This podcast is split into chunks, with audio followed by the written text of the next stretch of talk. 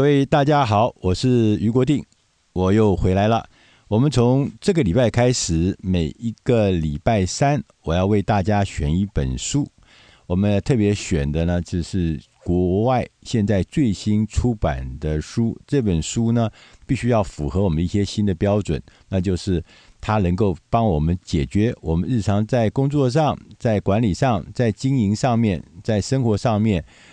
在我们甚至在我们的智慧上面呢，有很多很多的困难跟困境。那这个书呢，必须能够提供解决的方案，给我们一些新的创意跟新的点子。符合这样的书，我们在国外的一群专家跟我们在本地的一些专家，我们一起来选这个书，然后呢，精选一个礼拜一本，然后每个礼拜我们讲给大家听。这个礼拜呢，我们为大家选的这本书，它的。中文的书斋的中文名字叫做《做个有人性的机车主管》，它的英文这本书的书名叫《Radical Candle》，它的作者是 King Scott，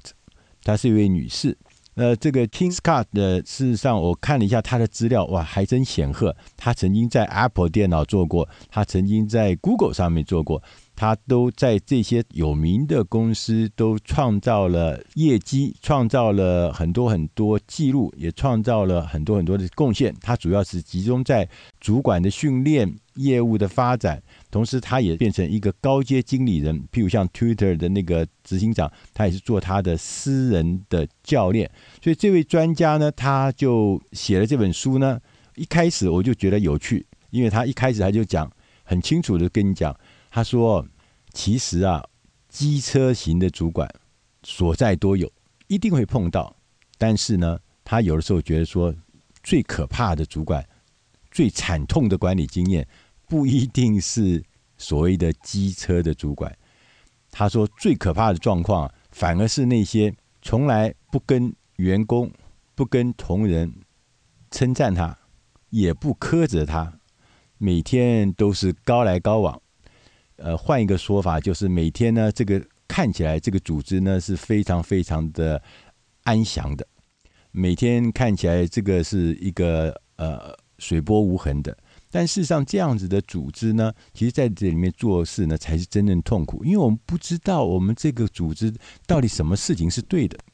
什么事情是错的，什么事情是会被赞美的。因为在这样的组织里面，那个赞美是假的，是敷衍的。是看起来做形式的，但也没有责备，也没有批评，所以我也不知道什么东西是不好的，是不对的。哪怕是我真的做了明显错误，我所得到的那个批评指教，听起来好像也不真实。他说这才是最可怕的事情。但是我们在另外一方面，我们又看过，在组织里面其实有很多的类型的所谓的主管，他们会有一些过分与不及的状态。你一定碰过粗暴蛮横的主管，你可能也碰过过分体谅的主管，对事情看起来好像善解人意、百依百顺，他体谅你，哎呀，一定是有困难。那这个组织就是每天都是在做忆苦说甜的事情，哎呀，好苦好苦。也有的组织，也有的主管是那种虚伪做作的，有没有？有啊，他跟你讲话。都是假的，没有真心的。你可以感受到，在这个里面，他每一件事情就是赞美你，也是假的，因为他讲不出具体真正的应该讲的话。所以从这两种里面，我们还看到，应该要有一种是介于这些极端的、过分的体谅，或者是粗暴的、蛮横的之间的有一个平衡。就是今天这本书的重点，叫做有话直说型的，有话直说，什么事情把它讲清楚、说明白。但是我也在这边特别跟各位报告，有话直说，它是有技术的，它是有一些基础的，否则要不然横冲直撞，其实跟粗暴蛮横是一线之隔，不是你想象中那么简单的，我们曾经在看《家庭也会伤人》这本书里面就讲到，很多的家里面就讲到说，我们是一家人，我们要直话直说，但是不是，说不定他可能是让听的人觉得受伤害，所以怎么样子才能够让有话直说这件事情变成一个有建设性的、对组织有帮忙的一个工作的形式，或者说是一个管理的形式呢？他在这本书的后面特别提出了四个重要的要素。他说：“啊你要跟你的同仁、跟你的组织、跟你的单位建立有话直说的环境。第一个事情要跟部署建立关系，你要关心你的部署。”你不是每天只关心他的工作，只是关心他的业绩，只关心他的绩效，只关心他的 KPI，不是这样子的。你要关心的是全心全意的关心，而且是除了工作以外，你对他的健康你关心，你对他的情绪你关心，甚至你对他的家庭你关心，你对他的家人你关心，你对很多很多的事情你都要适当的提出你的关心，因为。做主管的，其实你是有很多资源。我自己人生的经验就是这样子。我曾经有一段时间，我头痛的不得了，结果呢，我就隐隐的作痛。可是我有一个总编辑，是健康杂志的总编辑，他就跟我讲：“他你这隐隐作痛，虽然我去看了很多医生，医生都找不出原因来。他觉得这样不对。他有一天就督促我，带领我去做了一个 MRI 的检查，结果我在那个现场找到了一个四点八公分的肿瘤在我的脑袋里面。”这就是他关心我，让我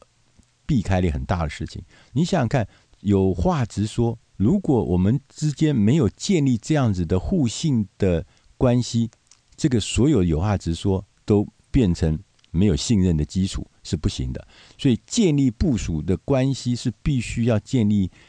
多面向而且有深度的。同时，他也讲说。要有话直说，你必须要在组织里面建立一个指导的文化，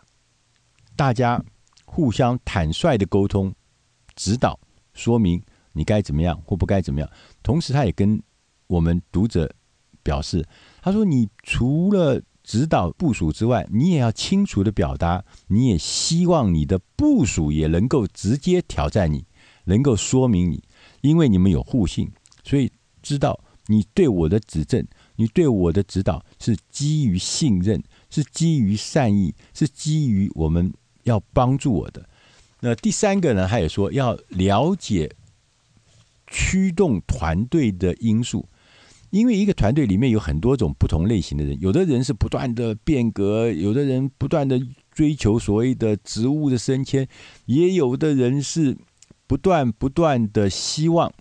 提供稳定的。安定的生活，那这样子的所有的这个团队里面的多元的构成，他说必须要在这个多元的构成里面寻找建立一个成功成长管理的氛围。